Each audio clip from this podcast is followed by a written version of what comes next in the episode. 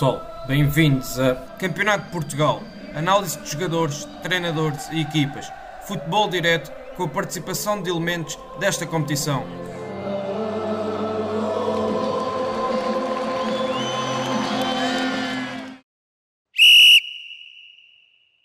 Boas, bem-vindos ao podcast de Campeonato de Portugal. Vivemos um período desconhecido para todos nós, um período de desconforto, de incerteza, de muitas questões. Enfrentamos uma batalha diferente, uma batalha onde não há árbitro, uma batalha onde o adversário parece avassalador. Neste jogo diferente, que é a vida, jogamos todos da mesma equipa e juntos vamos superar todas as adversidades. O podcast de Campeonato de Portugal vai continuar ativo. Prometemos trazer-lhe novos temas que envolvam os principais intervenientes deste jogo que foi para intervalo e não sabe quando regressa. O meu nome é André Zeferino e seja bem-vindo ao podcast do Campeonato de Portugal, o campeonato mais português de Portugal. Nesta edição, conto com a participação do Diogo Silva, participante já residente do nosso podcast. Conto ainda com o Orlando Pinto, também já lhe ouviram a voz, e hoje com duas estreias, Bruno Martinho e Diogo Runa, também, também eles analistas da ProScout. Sejam bem-vindos. Espero que estejam a conseguir lidar com este período sem ver a bola rolar. Portanto, dou-vos as boas-vindas aos quatro. Boas. Obrigado. Boas, obrigado. Hoje, hoje vamos fazer uma retrospectiva do que foi o Campeonato de Portugal até aqui mas antes, e porque o tema é incontornável, vamos passar pelo vírus Covid-19 e pelo impacto que isso terá nos clubes do nosso campeonato. Não sei, algum de vocês uh, quer começar por comentar este tema bastante atual? Posso, posso começar, se quiserem. Um, acho que estamos a viver neste momento uma coisa inédita aos olhos de toda a gente. Eu, nos meus anos, 15 anos, 16 anos de futebol, eh, nunca tinha visto algo assim, eh, em que algo completamente irreal, que, que não temos controlo, está a provocar esta paragem inédita e, e está a criar incerteza em, em, tudo no dia a dia. Não, não sabemos como será o futuro do, do futebol, neste caso, no, do futebol que será uma das, das coisas menos importantes neste momento, mas também no dia a dia e nos costumes que, que, normalmente tínhamos e neste momento estão todos quebrados e não sabemos o, como reagir a esta, esta pandemia e a, e a esta nova realidade que estamos a viver. É, é, é complicado falar de algo que não conhecemos e, e saber as consequências que, que, isso, que isso irá trazer no futuro a qualquer um de nós. Financeiramente, que impacto acham que isto pode ter nos clubes? Porque há clubes que uh, não têm estruturas assim tão fortes, digamos assim, para suportar custos sem receitas, por assim dizer. Uh, Diogo Silva, eu perguntava-te que, uh, que impacto achas imediato que isto pode ter nos clubes até ao final da época, que não sabemos quando será? É um impacto que, lá está, é inesperado, ninguém previa isto e as, os clubes preparam-se para ter, preparam o seu orçamento para ter determinadas receitas e determinadas despesas e, portanto, isto vem, vem mexer com isto, com tudo isto. Uh, sabemos que este também muitas vezes não é um campeonato fácil no que toca à questão dos salários, muito muitas questões de incumprimentos e, e muitas vezes os, os jogadores também acabam por ter eh, o seu futuro um pouco incerto e não é uma situação, muitas vezes não estão numa situação muito estável. De certa forma, os clubes passam, obviamente, a perder a bilheteira dos jogos que teriam. Não sabemos se os jogos serão ou não realizados, mas nem sabemos em que condições. Parece-me que e não sei qual é a vossa opinião em relação a isso, mas eu acho que deve haver, acima de tudo, um bom senso por parte tanto dos clubes como dos jogadores em, em negociar estas questões. Sim, eu posso dar aqui a minha opinião muito breve, mas pedia que fossem vocês a complementar. É, é que estamos a falar também. Há clubes que são uh, amadores, por assim dizer, e que têm um, portanto, um outro trabalho. Agora estamos a falar de clubes que têm jogadores profissionais e que, por assim dizer, as suas despesas ao final do mês estão dependentes do, do que o clube, o clube lhes paga e, portanto, também as cedências aqui têm que ser analisadas deste prisma. Uh, sim, eu, eu, acho que uh, isto em termos financeiros, uh, ligando aqui a parte, a parte pronto, isto não é só o desporto, não é? mas do, do, ligando ao desporto e, e, aquilo que a parte financeira traz no impacto do, dos clubes, eu acho que a questão mais importante e mais grave é que foi tudo muito inesperado e que é uma questão muito transversal, ou seja, que, que não vai só prejudicar os clubes que é do Campeonato de Portugal e, e até clubes distritais e etc., mas uh, que até mesmo de cima, como por exemplo hoje vi nas notícias, salvo erro, alguns clubes na Liga Alemã uh, que diminuíram em 20%, um, fizeram uma redução salarial de 20% no plantel, uh, plantel, equipa técnica, penso eu. Um, pronto, e isso, isso é, um, é, uma prova viva de que, de que, é um problema que é transversal e que, e que afeta os ricos e os pobres, digamos assim, não é? Um, e a questão é que, falando aqui nos, nos clubes, nos clubes do Campeonato de Portugal, por exemplo, pegando aquilo que nós falamos aqui mais no podcast, um, se já é por norma um, um campeonato uh, que um dos clubes, por variadíssimas razões, uh, costumam ter problemas financeiros uh, ao longo da época, com, esta, com, esta, com esta crise que, que, que está agora a começar, uh, tem tudo para piorar e, e, acho que isso é o mais preocupante, o que poderá ter uh, consequências graves e se calhar uh, sem grande retorno ou sem grande caminho para trás, digamos assim. essa é, é a parte mais preocupante porque pode ter aqui consequências mesmo sem, sem levando aqui um beco sem saída naquilo que é a gestão do, dos clubes um, e dos seus ativos e também do seu, do seu património até. Um, mas pronto, é como, estamos a, é como estamos a ver, isto é tudo, está tudo muito no início, penso eu, e pensamos todos, e que, e que, será, que será por certo daqui a alguns meses é que, é que, é que veremos aqui alguns dos resultados práticos uh, e os efeitos que vão ter. Diogo Runa, uh, e é porque ainda não ouvimos a tua voz, agora na parte e na vertente competitiva, eu perguntava-te como é que achas que vai ser resolvido o campeonato? E vamos colocar na hipótese, na melhor das hipóteses, obviamente, de que pode-se terminar o campeonato. Só que também já se sabe que uh, competir de dois em dois dias é quase impensável para muitos clubes. Claro, sim, é verdade. Há muitos clubes no Campeonato de Portugal que, para além de ser uma competição semi-profissional, muitos são completamente amadora, em que vários clubes, até jogadores, trabalham de manhã e treinam à tarde, e é impensável alguns jogadores depois em depois dias as, jogarem, até porque não têm condições físicas nem disponibilidade de, de horários, em princípio, em relação à época de terminar um, uh, neste momento. Caso isso aconteça, é algo inédito, penso que ainda não aconteceu em Portugal, em que não há nenhum campeão nisto. É algo inédito que não faz muito sentido, na minha opinião.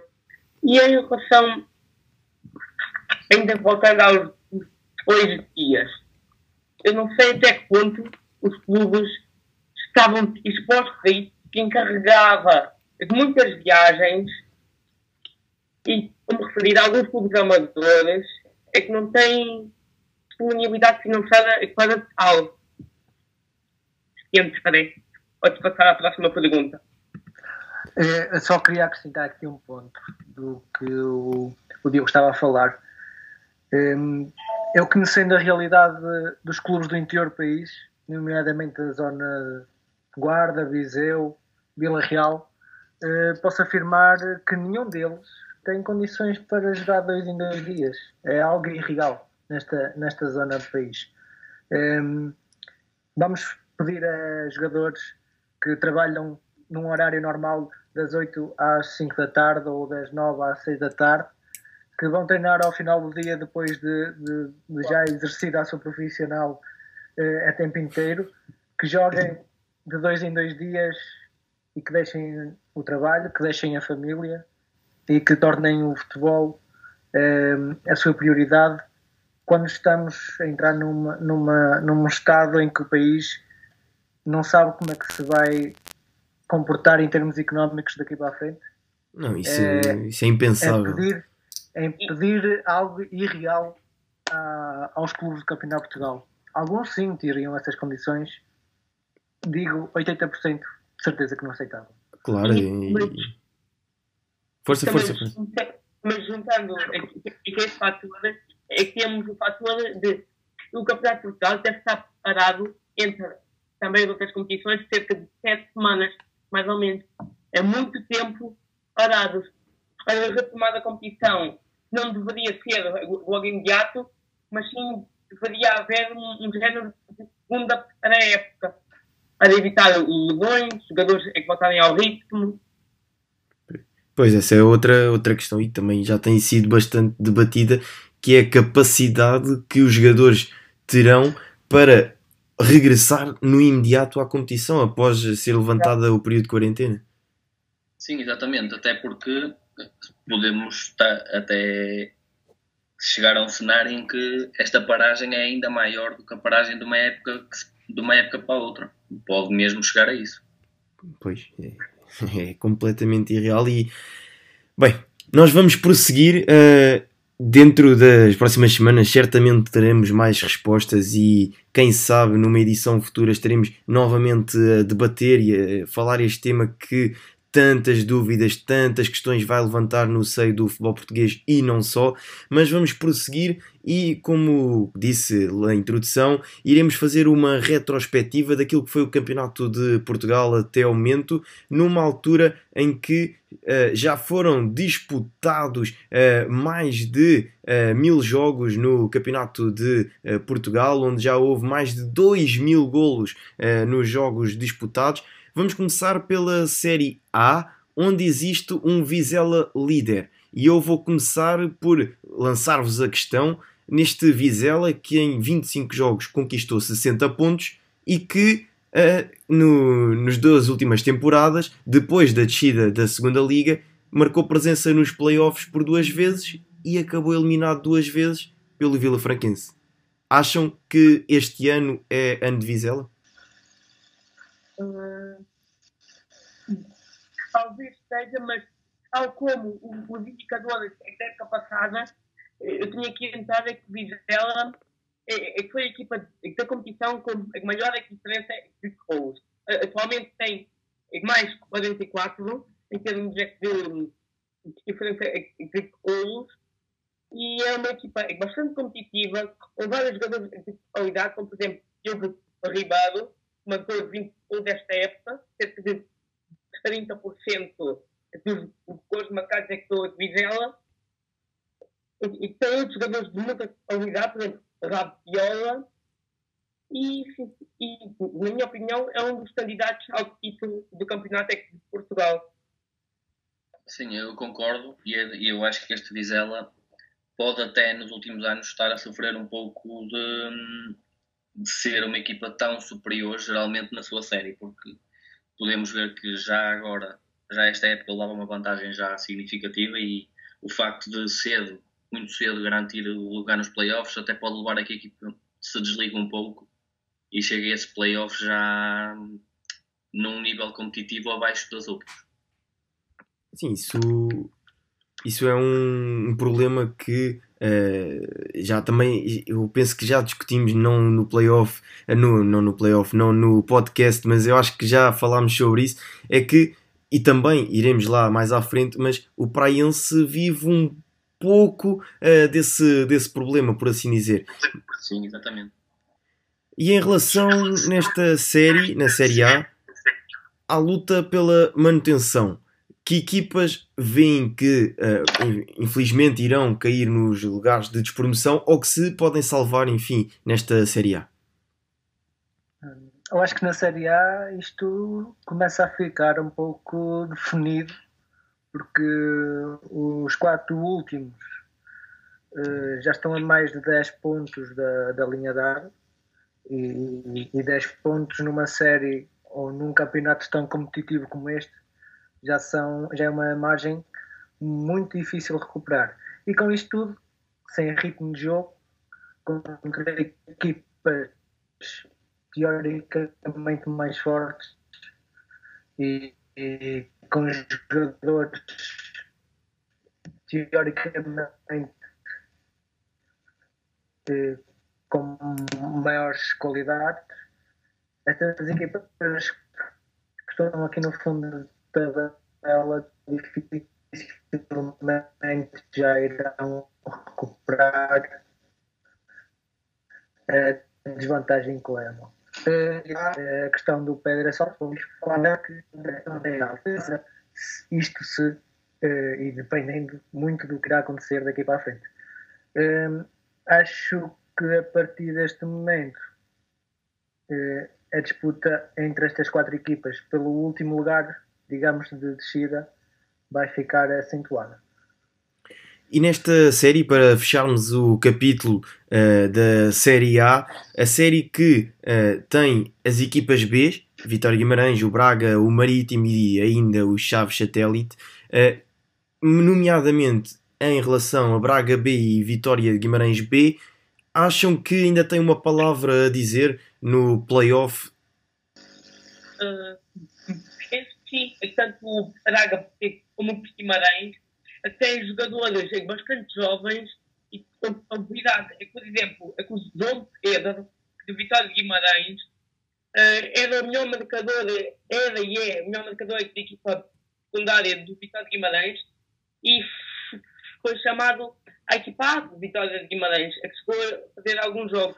É que prova e estas equipas é que têm muita qualidade. E sendo que entre o Guimarães e Fafa há apenas 4 pontos, em, 4 pontos que diferencia, ainda faltam 27 pontos em disputa, é um cenário bastante possível. E acrescentando em relação a, ainda à promoção, entre as quatro equipas anteriormente referidas, os Chaves, o Satélite, Mirandela, o da Madeira e o Juventude das Pedras Salgadas, é de equipas que estão a usar aqueles promoção, uma, as que está em melhor forma, é, é nomeadamente, juventude, é, é, é pedras salgadas, que apesar de estar aqui na zona de destruição, em quatro jogos, nos últimos quatro jogos teve duas vitórias e dois empates. Vamos avançar para a Série B, onde aqui falamos de um Aroca líder, um Aroca que quer regressar à segunda liga e que tem como objetivo para já passar aos, aos playoffs, mas obviamente a subida. Que, que, nesta série, e já analisámos no nosso podcast duas equipas desta série, falo de Lessa e Castro Dar, para mim, duas das maiores surpresas esta temporada. Enfim, estamos a falar de Castro Dar, está a 6 pontos do Lusitânia de Lourosa. Acreditam que uh, próprio Lessa e o Castro Dar, também o Espinho, têm uma palavra a dizer nesta Série B?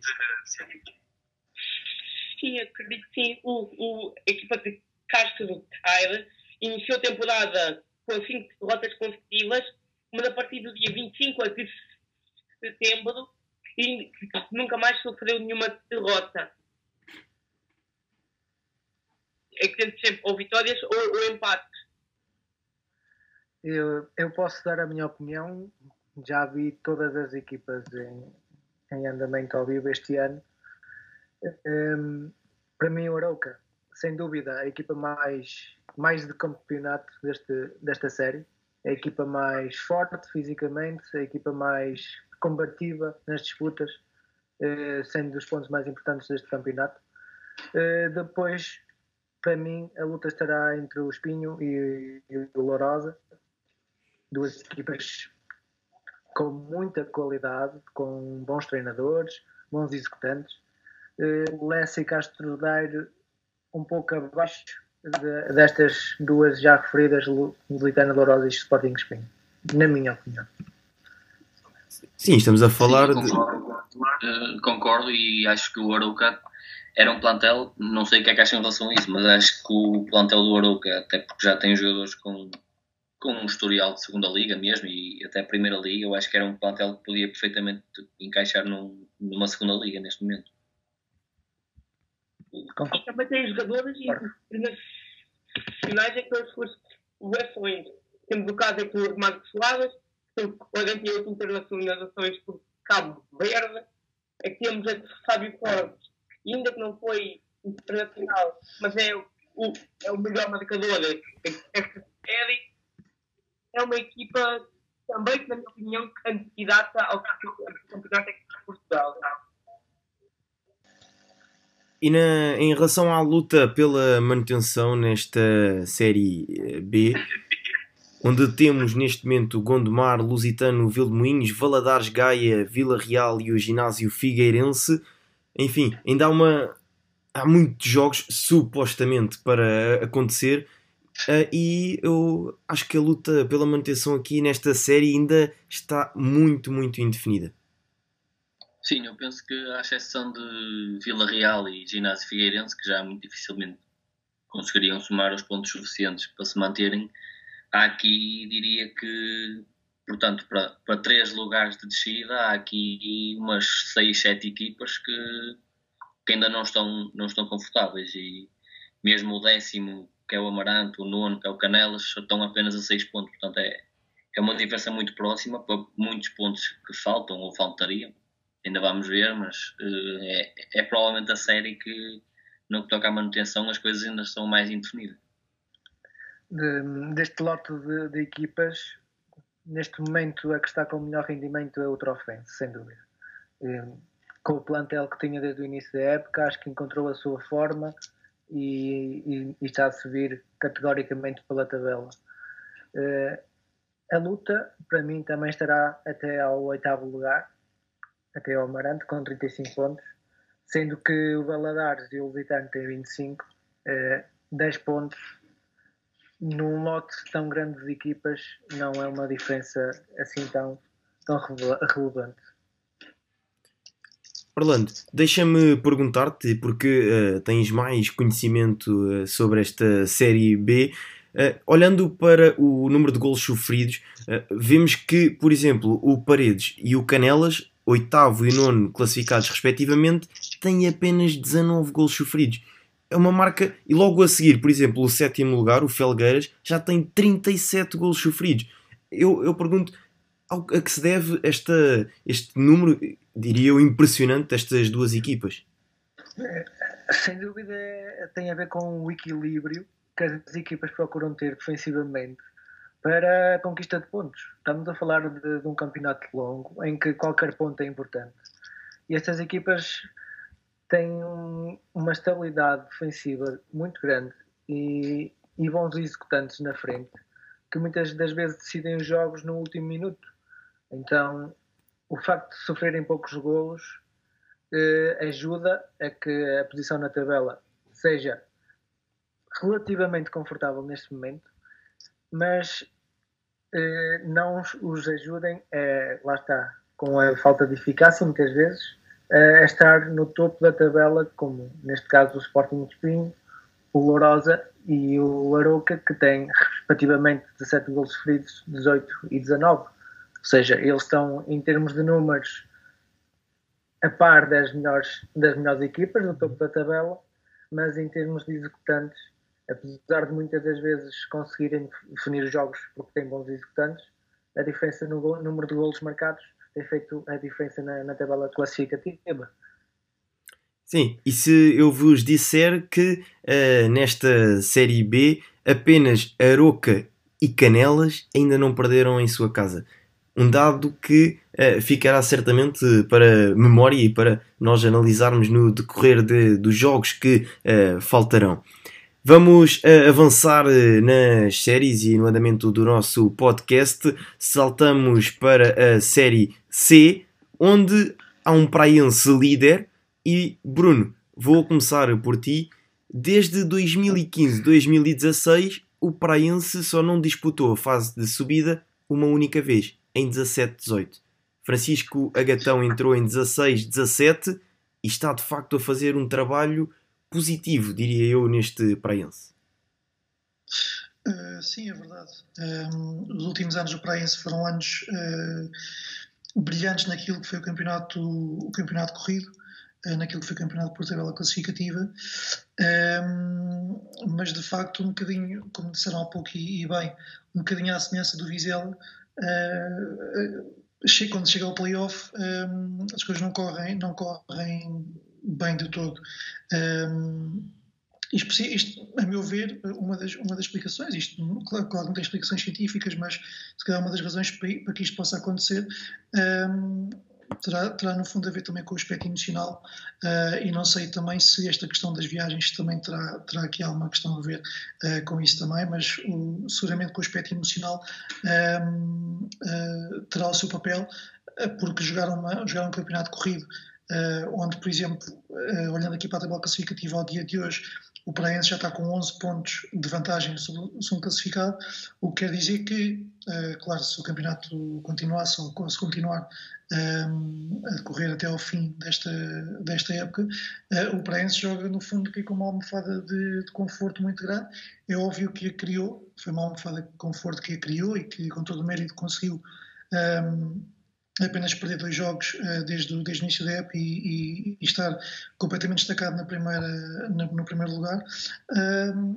Mas pronto, mas acho que este, depois esta parte do, dos playoffs um, é uma questão que é uma questão que, que, que, as equipas cada vez mais se este modelo continuar a existir, que é este modelo de, de campeonato corrido mais playoffs, se este modelo continuar a existir, embora haja muita uh, e que eu também concordo que não é um modelo mais mais justo digamos assim, um, se continuar a subsistir, as, as, equipas, nomeadamente o Praense, o Vizela, uh, equipas que, como por exemplo o Aroca, que também estavam a falar, equipas que ambicionam mesmo subir divisão e que têm, esse, e que têm no fundo esse, esse, esse objetivo bem delineado e bem definido e bem uh, transparente para com os, os seus adeptos também, que é muito importante, uh, terão cada vez mais de trabalhar esta, esta, esta componente, ou no fundo uma, um conjunto de componentes que que serão aqui armas importantes para jogar nos playoffs, porque, porque são equipas que, eh, em condições normais e que, e que, e que será sempre o objetivo jogar essa, essa fase, portanto, terão que se preparar cada vez mais.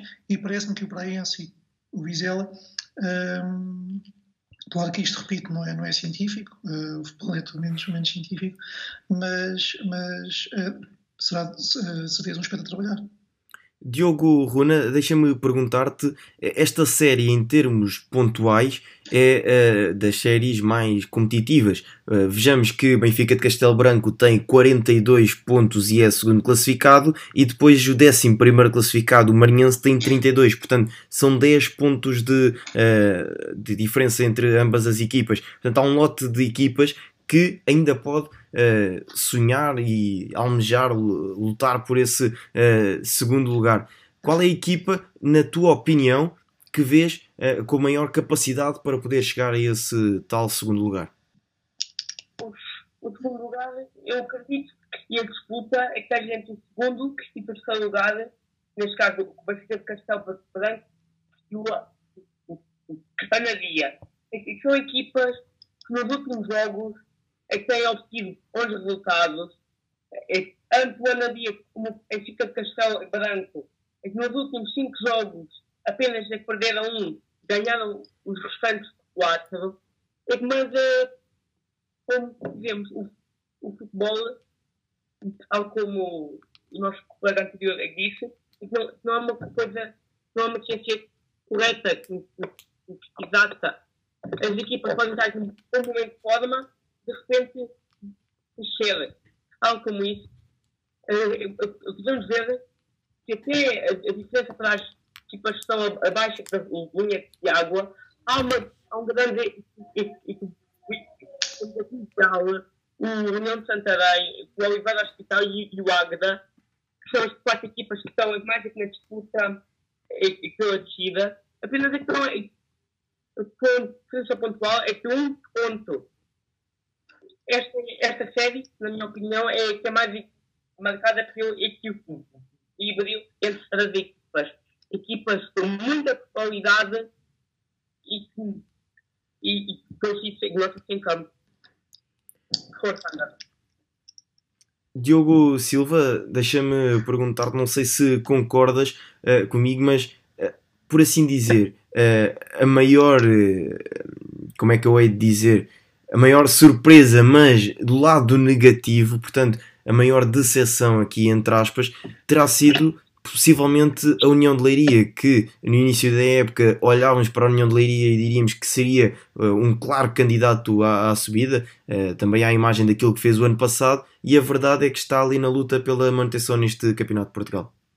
Uh, sim, em função daquilo que é, que é o passado de Leiria, não só nos, nos anos mais recentes, mas pelo histórico que o clube já tem em termos de Primeira Liga e Segunda Liga era um clube que se espera sempre que ande lá em cima, até porque tem toda, toda uma envolvência, um nível de investimento diferente dos outros.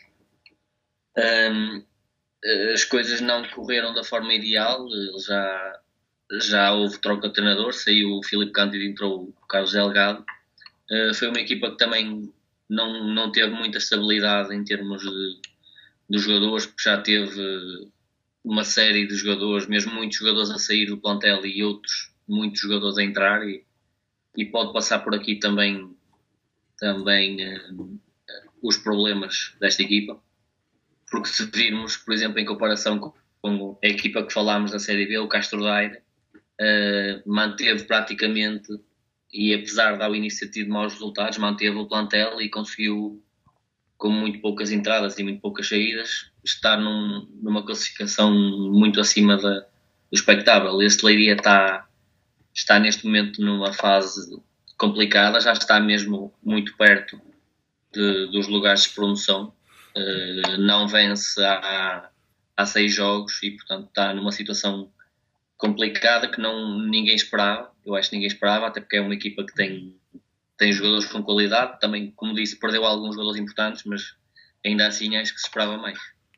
Eu lanço agora uma questão para o ar e quem a agarrar que responda é que este União de Leiria jogava, se tudo tivesse a decorrer na sua normalidade, jogava este domingo passado, portanto dia 22, eh, frente ao Sertanense, na Sertã. Este Sertanense que, curiosamente, eh, é o segundo pior ataque da série, com 20 golos, e está no quarto lugar. Agora, quem é que quer explicar como é que uma equipa que marca 20 golos está no quarto lugar, quando olhas para, por exemplo, o Fontinhas que tem 17 golos marcados e está na última posição? Uh, eu, eu não sei se vou responder diretamente à tua pergunta uh, ou, à tua, ou ao que tu lançaste aqui para, para agarrarmos e falarmos sobre isto, mas eu acho que, e pegando o que falámos há pouco no equilíbrio deste, desta Série C, eu acho sinceramente que esta Série C é, é, é equilibrada, mas é nivelada por baixo. Um, comparando se calhar com aquilo que são outras séries e comparando também com aquilo que era expectável do que fosse esta série, uh, porque uh, no início da época, ou antes de começar a época, já todos sabíamos que, que esta ou pronto, já todos perspectivávamos, lá está, que esta série fosse uma série equilibrada, mas uh, destacaríamos logo à partida por exemplo, o Leiria, como falaram e bem. Eu lembro, por exemplo, que o jogo, o jogo inaugural, se, não, se a memória não me falha, uh, foi, por exemplo, um Beira-Mar-Leiria, onde foi um jogo que, que, que, até passou no Canal 11 e foi um jogo que atraiu, obviamente, muita atenção para quem vê uh, estes campeonatos.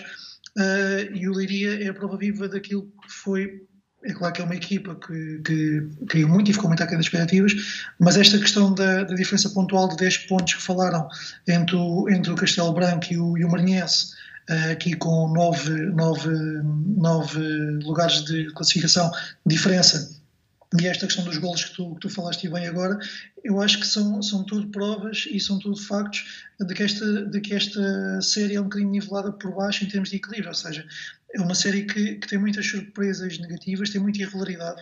Uh, por exemplo, o próprio Beira-Mar, que apesar de ter subido, ter subido esta época, era uma equipa que uh, pelo tipo que é, também como um bocadinho à, à, face do que é o Leiria também, mas um bocadinho pela sua história, pelo seu investimento e, e também pelos seus adeptos e, e por toda a envolvência que, que, tem, também, também pelo, pelos jogadores têm, tem um plantel com muitíssima qualidade. É já tinha tido muitas mexidas, mas também teve, reforçou-se.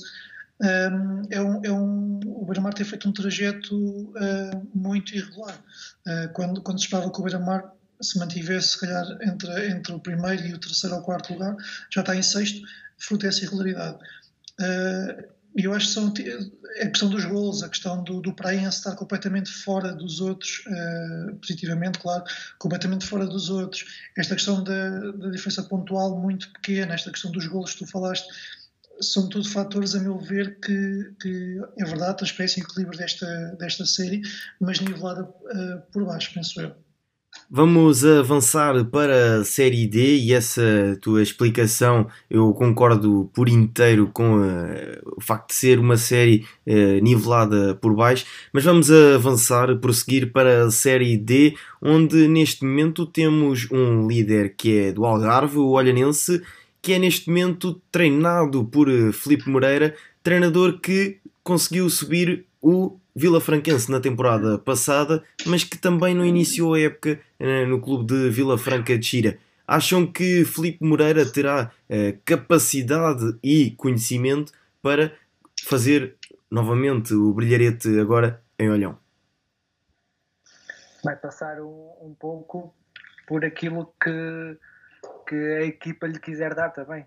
Estamos a falar que um treinador pode mudar muita coisa mas se, se não tiver a equipa do seu lado e se não conseguir manter uh, coerência na, na, no seu processo, uh, vai ser difícil, porque também estamos a falar de uma série em que há, há quatro equipas na disputa por dois lugares, digamos assim, uh, até o quarto classificado, Loutano, acredito que seja, e por aí a disputa pelos, quatro, pelos dois lugares de cimeiros.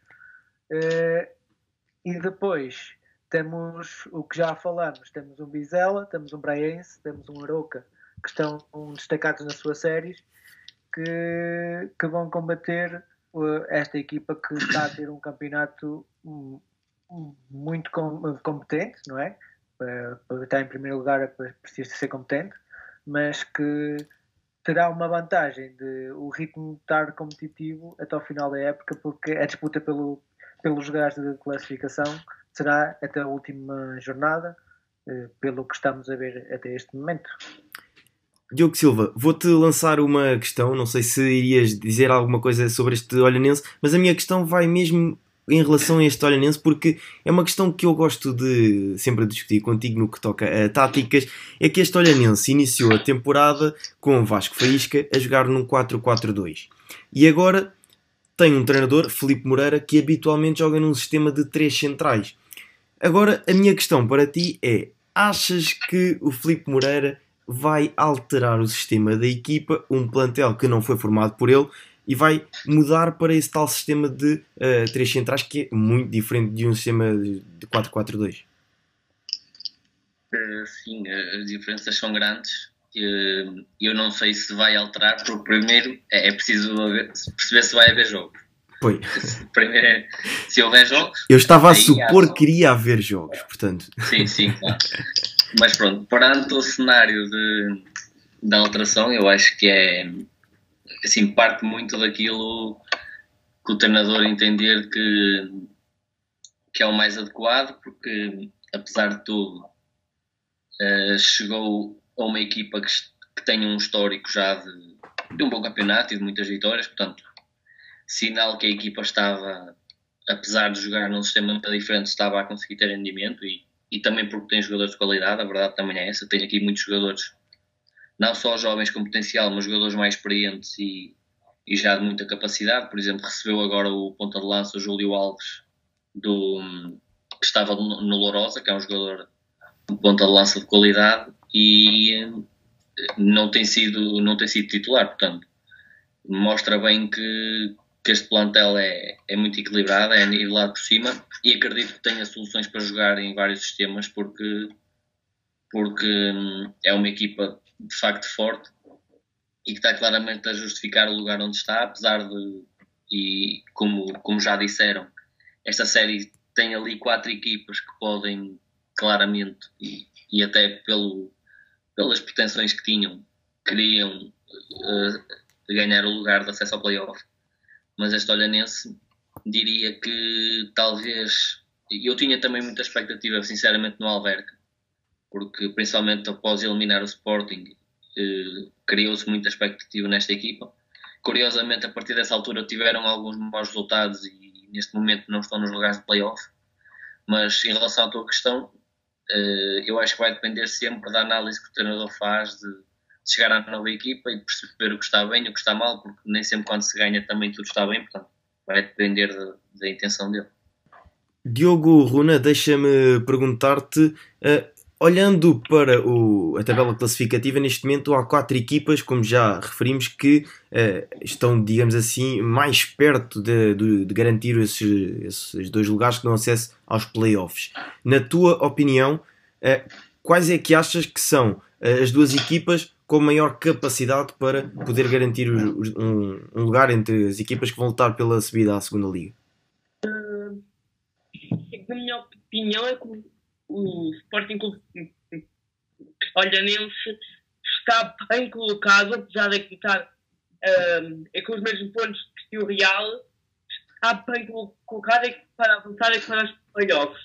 Em relação ao segundo lugar, acredito que haja uma luta interessante entre o Real e o Alverca, que não acredito tanto no Voltano. Uh, em relação a, a Alverca, surgiu é que a meia da temporada um jogador que iniciou no Estoril, o Jonathan Pastos, que, que, tem, é um jogador que existiu o IPA, um, que tem em 10 jogos já fez 9 gols, Uh, além disso, é que o Alberto tem vários jogadores experientes, como o Ventosa, o Luís Pinto, e no lado do Real, temos uma equipa em que varia muitos jogadores jovens e alguns experientes, jogadores jovens como o Ip Ryan, na minha opinião, está a ser uma das revelações desta série, médio é um médio de 22 anos, já apontou 13 golos. É um número que não é muito normal, é que para um é médio. Uh, e o, e o meio campo é o Real é que, na minha opinião, muito forte. Portanto, acredito que a disputa é, é para a segunda vaga, é, caso o Olhanense aranta, é, é que será entre o Real e o Alverca. Chegamos assim ao fim das nossas análises, passamos pelas quatro séries deste Campeonato de Portugal, falámos também daquele que é o problema de todos nós e uma luta de todos nós que é jogada essa assim fora de campo. Resta-me agradecer a vossa presença, obrigado aos quatro por terem aceitado o desafio de participar no podcast Campeonato de Portugal. Nós voltamos numa próxima edição e deixo-lhe já aqui a promessa de que será uma edição especial. Estamos a preparar uma edição eh, bastante especial para falar de um tema importante, um tema bastante pertinente na nossa atualidade. Obrigado, um grande abraço. Este foi o podcast Campeonato de Portugal, o podcast do campeonato mais português de Portugal. Um abraço. Obrigado por nos terem seguido em mais um episódio. Sigam a ProScout nas redes sociais em Facebook, Twitter, Instagram, YouTube e principalmente no nosso site em www.proscout.pt. Até à próxima!